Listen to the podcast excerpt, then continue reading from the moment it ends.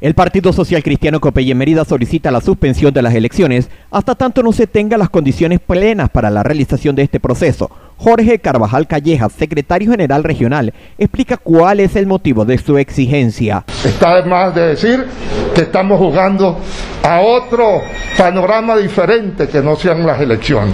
Lo que sí exigimos es ir a elecciones con condiciones que permitan que los venezolanos estén seguros que su voto va a ser el resultado de la oportunidad que tuvieron frente a las urnas electorales y hicieron su voto participativo y democráticamente. COPEI del Estado Mérida exige al CNE la suspensión de estas elecciones y las garantías del mismo. La suspensión porque las condiciones políticas y de salud no están para que el 6 de diciembre se realicen unas elecciones democráticas como deben ser. Mayra Mora, secretaria de Control Electoral de COPEI en Mérida, señala que no hay condiciones mínimas en Venezuela para la realización del proceso electoral. Venezuela actualmente estamos en un estado de emergencia, no contamos con gasolina, fallan los servicios. Además de esto, no se le ha dado, eh, no, se, ha podido inscribir los candidatos propios de cada región, ya que no cuentan con la tarjeta participativa a su organización política, eh, se encuentran en el extranjero exiliados o son perseguidos.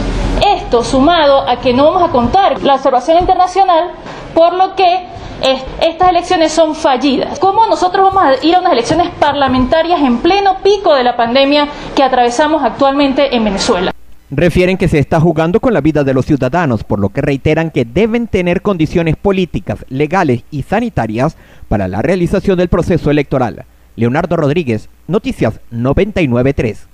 La gobernación del estado Mérida este viernes hizo un reconocimiento a los médicos del Hospital Universitario de los Andes que están al frente de la pandemia del COVID-19. La información la suministró la doctora Indira Briceño, directora del Instituto Autónomo Hospital Universitario de los Andes. Eh, un reconocimiento para todos los médicos que laboran en las unidades de aislamiento COVID y en el triaje respiratorio desde el mes de marzo, toda la colectividad merideña sabe el gran esfuerzo que ha hecho el equipo de salud del Hospital Universitario, que lo integran desde el portero, la camarera, el camillero, nuestras enfermeras y nuestros médicos para garantizar una calidad de atención. Eh, estamos en compromiso con la colectividad merideña para seguir garantizando una buena calidad de atención en el Hospital Universitario de Los Andes.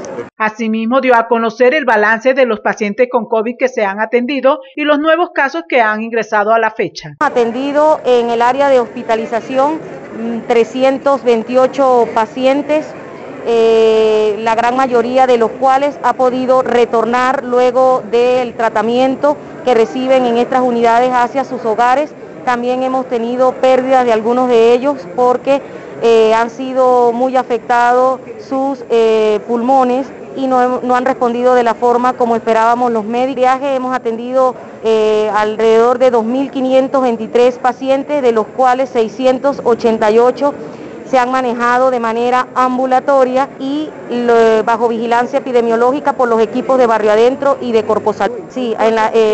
Sí han llegado al menos unos seis pacientes eh, nuevos al área de COVID, eh, están en el aislamiento A y en el aislamiento B, que es donde se tratan a los pacientes con eh, síntomas severos de este virus y allí están nuestros equipos de salud brindándole toda la atención. Ana Valera, Noticias 993. Colombia terminará su fase de aislamiento preventivo obligatorio para entrar en el modelo de aislamiento selectivo. Con 14 rutas aéreas nacionales se reanudarán las operaciones de pasajeros desde el Aeropuerto Internacional del Dorado de Bogotá. Asimismo, desde la primera semana de septiembre, algunas rutas conectarán con las ciudades principales como Medellín, Cali, Cartagena, entre otras. El presidente Iván Duque hizo un recorrido por el aeropuerto Ernesto Cortizos de Barranquilla para evaluar la situación. Hoy con orgullo, en esta bella ciudad de Colombia, en esta ciudad arenosa, estamos diciendo Colombia sigue adelante y también con el Ernesto Cortizos estamos avanzando en la conectividad. La operación aérea será continua durante los días de la semana, sin restricción de horario, pero sí con limitaciones en los aforos dentro del aeropuerto El Dorado y estricto protocolo de bioseguridad. Agradecemos a los alcaldes, al alcalde de Soledad, al alcalde de Barranquilla, porque por Barranquilla iniciamos con una conectividad con seis ciudades del país todas las aerolíneas estarán cubriendo esas rutas y es una demostración de que esta reactivación gradual y selectiva es fundamental para la reactivación económica del país. Bogotá terminará el modelo de cuarentena por localidades el miércoles y dará paso a la denominada modalidad. Este modelo de reapertura económica ampliada contempla horarios diferentes de funcionamiento de sectores como el comercio al por mayor y al por menor, la construcción, la educación, entre otros. Desde Medellín, Colombia, Adelaine Urdaneta, Noticias 993. Servirepuestos JDD tiene para usted el repuesto que busca el mejor precio del mercado. Repuestos para Toyota, Chevrolet y Ford. Pastillas de freno, rodamiento, filtros, lubricantes, kit de tiempo, correas, mangueras, bandas y más. Estamos ubicados en Ejido, Avenida Fernández Peña, esquina del Ceibal. Y en Mérida, en la urbanización Carabobo, calle principal del Chama. Servirepuestos JDD de Joaquín Delgado, la mejor opción para su vehículo. La decisión de Enrique Capriles Radonsky de llamar a participar en el proceso de elecciones del 6 de diciembre no afecta la decisión tomada por el Partido Primero Justicia a escala nacional. Así lo señala el secretario general de la Tolda Urinegra en el Estado Mérida, Gerardo Molina Barreto. Mira, Primero Justicia reitera la decisión de no participar en el legítimo proceso electoral del 6 de diciembre del 2020. Y bueno, por esto, por no existir condiciones electorales y por el riesgo asociados al COVID-19, ya que esa curva en ningún momento se ve que se aplane y siguen incrementándose los casos. Y por eso es que seguimos luchando, bueno, por poner eh, el, el, destino de los venezolanos en el voto realmente como tiene que ser, para que existan condiciones y se realicen unas, unas elecciones, bueno, a la, a la presidencia de la República y a la Asamblea Nacional. Y por eso, bueno, anunciamos los justicieros que opten eh, por la ruta política distinta a la adoptada por Primero Justicia, bueno, completamente a los que se hayan postulado como candidatos estarán tomando la decisión, bueno, de colocarse al margen de, de la militancia partidista como lo dicen nuestros estatutos. Y por eso, bueno, aclaramos a que el día viernes fue anunciada una decisión, bueno, del Tribunal Supremo de Justicia de Nicolás Maduro sobre los símbolos y las autoridades partidistas. Con esto, mira, ratificamos con ello que nada cambia. Nuestra situación eh, institucional de Primero Justicia seguirá siendo la de un partido al servicio del pueblo venezolano y de la democracia. Dicen que hacen votos por la unidad de los factores de oposición. Leonardo Rodríguez, Noticias 993. Pedro Fernández, de Médicos Unidos por Venezuela, agradeció el gesto de solidaridad del Vaticano para con Mérida y el personal de salud, donando equipos de bioseguridad e insumos al Hospital Universitario de los Andes. Sin embargo, Fernández recordó que la crisis humanitaria en nada ha cambiado con la pandemia por COVID-19. Hoy aplaudimos esta eh, iniciativa del cardenal Baltasar Porras de la Iglesia Católica en, eh, acción conjunta con el Papa Francisco, con la Conferencia Episcopal Italiana, de haber eh, donado al Hospital Universitario de los Andes estos insumos de bioseguridad, estos insumos para el hospital y estos eh, equipos porque debemos recordar que no todo es coronavirus. seguimos nosotros inmersos en una emergencia humanitaria compleja y que tenemos una cantidad importante de otras enfermedades que también necesitan insumos especiales, que también necesitan medios de protección y que también necesitan medios de diagnóstico.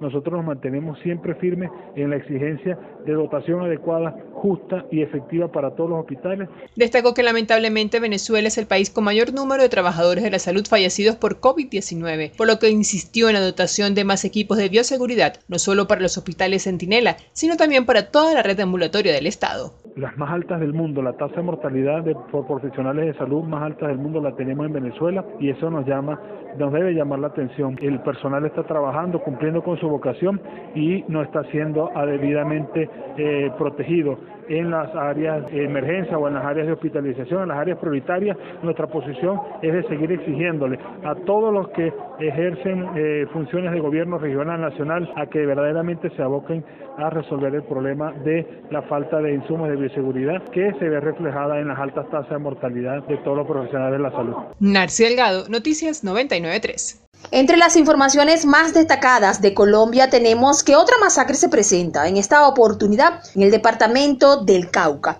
Investigan el asesinato de tres hombres en el Tambo. Según las primeras informaciones, los cuerpos de las tres personas fueron encontradas en el sector de Sengengue. El alcalde del Tambo, Carlos Vela, confirmó el hecho y señaló que ya se iniciaron las labores de recolección de información que permitirán esclarecer los móviles de este triple asesinato.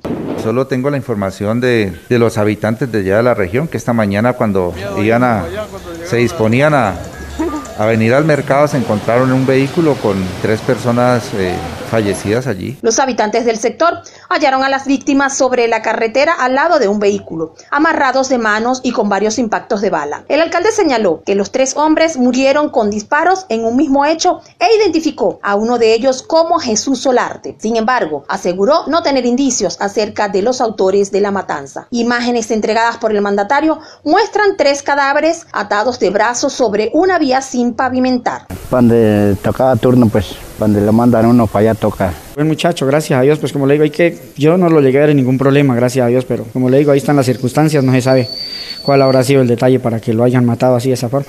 En esta región del municipio delinquen las estructuras criminales del Gaor Jaime Martínez y lo que conocemos como la Nueva Marquetalia. En esa orden de ideas, el gobierno departamental rechaza estos actos de violencia que vienen ocurriendo en el querido municipio del Tambo. Las muertes se suman a las de otras cuatro personas que fueron halladas sin vida en la noche del viernes en el departamento de Nariñ. Desde Medellín, Colombia, Adelaine Urdaneta, Noticias 993. Con relación a la controversia entre la participación y no participación en el proceso de elecciones del 6 de diciembre, el diputado a la Asamblea Nacional, Luis Loaiza Rincón, se pronunció al respecto indicando que es necesaria la participación de los ciudadanos para poder lograr cambios en Venezuela. Porque evidentemente la abstención no conduce a nada. Pero esa, ese contexto sobre el tema electoral ha estado aderezado por precisiones muy importantes que han, venido del exterior, como las de el, el encargado de los asuntos venezolanos por parte de los Estados Unidos, Elion Abrams, en las que ha definitivamente establecido un punto claro, que es ineludible. La solución del tema de Venezuela está en las manos de los venezolanos y no estén esperando una invasión solos Solo, solo los que se encuentran en el realismo mágico andan soñando con pendejadas. Bueno, el punto es que lo real y concreto es que tenemos que organizarnos, construir una alianza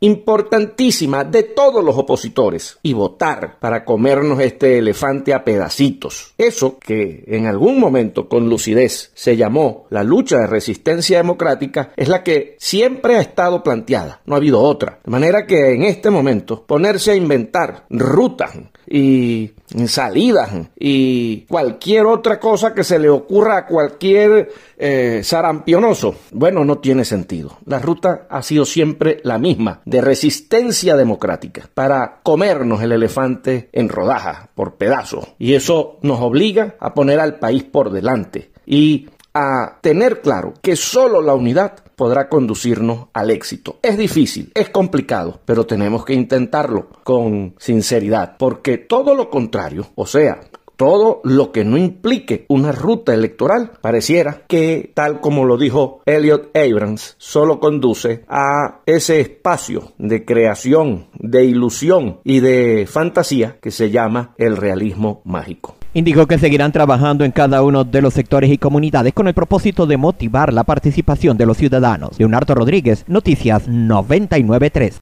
Jaime Riva, integrante de Voluntad Popular Mérida, señaló la postura política que mantiene Voluntad Popular en cuanto al proceso electoral del 6 de diciembre. El ámbito político nacional está bastante complicado porque tenemos a unos señores que no entienden, que ya no acompañan, ya no los acompaña la voluntad de un pueblo en necesidad y que bueno, siguen atornillados en el poder también pues eh, nuestra postura sigue siendo que cualquier paso que nosotros, nosotros demos en el país debe ser desde un pacto de unidad nacional, pero un pacto verdadero, un pacto sincero donde se sobrepongan los intereses de la nación sobre cualquier interés personal y que desde ahí nosotros partamos con la reconstrucción de Venezuela. Nosotros no vamos a participar hasta que en, en un evento electoral hasta que no exista un pacto de unidad sincero y mucho menos con las condiciones que Nicolás Maduro quiere dar. Obviamente no existen ninguna condiciones constitucionales el CNE que ellos se atrevieron a elegir está al margen de la Constitución pues nosotros no vamos a ser cómplices de la violatoria flagrante de nuestra constitución. Al pueblo venezolano le invitamos a no caer en mentiras, a no dejarse engañar, a mirar siempre hacia adelante y a mirar a la verdadera salida que debe ser no más que haya un cambio de gobierno, por las vías constitucionales claras están, pero garantizándole a todos los venezolanos las condiciones que están claramente establecidas en la Carta Magna. Nosotros no vamos a pretender ir a un evento electoral con delincuentes pidiendo que no nos vayan a robar. Eso es como que si uno invitara a una persona a cenar a su casa sabiendo que es delincuente y le pida que no lo robe. Por favor, no seamos tan ingenuos, no caigamos en pamplinada y allá, aquellas personas que se la, se la quieren tirar de de demócratas inmolados por Venezuela no son más que personas que quieren buscar un lugar para cohabitar con Nicolás Maduro. Ana Valera, Noticias 993. En el marco del séptimo aniversario, la Fundación Solidarios con Venezuela reportó logros desde su inicio en el estado Mérida. Jesús Bernardo Guerrero, coordinador general, amplía los detalles. Nos encontramos de aniversario en nuestra organización, la Fundación Solidarios con Venezuela. Son siete años de esfuerzo y dedicación por ayudar a las familias más vulnerables. Lo que comenzó un 5 de septiembre del año 2013, donde un grupo de amigos y familiares nos organizamos para constituir esta organización de ayuda al más necesitado, hoy podemos decir que los objetivos que nos hemos planteado los hemos logrado. Gracias al esfuerzo y la dedicación de todos sus voluntarios, aquellos padrinos y madrinas que nos apoyan, todas esas personas de buen corazón, se ha hecho posible esta gran ayuda. A través de los distintos programas hemos ayudado principalmente en alimentación, medicinas, insumos médicos, ropa y abrigo al que más lo necesita. También hemos dedicado el esfuerzo a los animalitos que se encuentran en situación de calle. Es por eso que le decimos que gracias por este apoyo y seguimos adelante. Finalmente, Guerrero hizo un llamado a quienes desean aportar con cualquier artículo, medicamento o ayuda económica a través del número de teléfono 0414-740-9529. Yurimar Rojas, Noticias 993. La empresa Producción Social Telefónica de Gido espera poner a disposición de los ciudadanos el 0800 COVID, así como ya tienen el 0800 Salud. Elizabeth Rodríguez, coordinadora de esta empresa pionera en telecomunicaciones, nos informa. En este momento los trabajadores no están atendiendo la atención telefónica debido a inconvenientes con nuestra central telefónica, pero estamos prestos a seguir brindando la mayor colaboración al Estado venezolano. Eh, nosotros somos, como les dije, empresa pionera en telecomunicaciones y nos gustaría prestarle un servicio a nuestro país y nuestro estado Mérida con un 0800 COVID, donde las personas se puedan comunicar con nosotros y nosotros este, canalizar cuando las personas tengan síntomas de la enfermedad, eh, cómo se sienten, eh, hacer esa ese abordaje eh, médico que nosotros como atención telefónica podemos brindar a las diferentes instituciones del Estado. nosotros atendimos el 0800 Salud, estamos prestos nuevamente atender el 0800 Salud. Eh, como les digo, somos una empresa eh, pionera en telecomunicaciones con un capital humano excelente. Indicó que 288 trabajadores atienden las llamadas de los merideños. Hicimos un plan de contingencia donde resguardamos a nuestros trabajadores. La atención telefónica es de 8 a 6. Nosotros redujimos el horario de 8 a 1. Están trabajando por grupos de trabajo de 15 personas. No exceden 15 personas diarias en el centro de llamadas. Eh, además, protección civil nos ha hecho la desinfección en varias ocasiones con hipoclorito. Además, nosotros al entrar eh, los muchachos al centro de llamadas tenemos igual el alcohol, el jabón líquido, o sea, la protección sobre todo para ellos, para que este no nos vaya a presentar pues alguna situación con algún contagio. Narci Delgado, Noticias 993.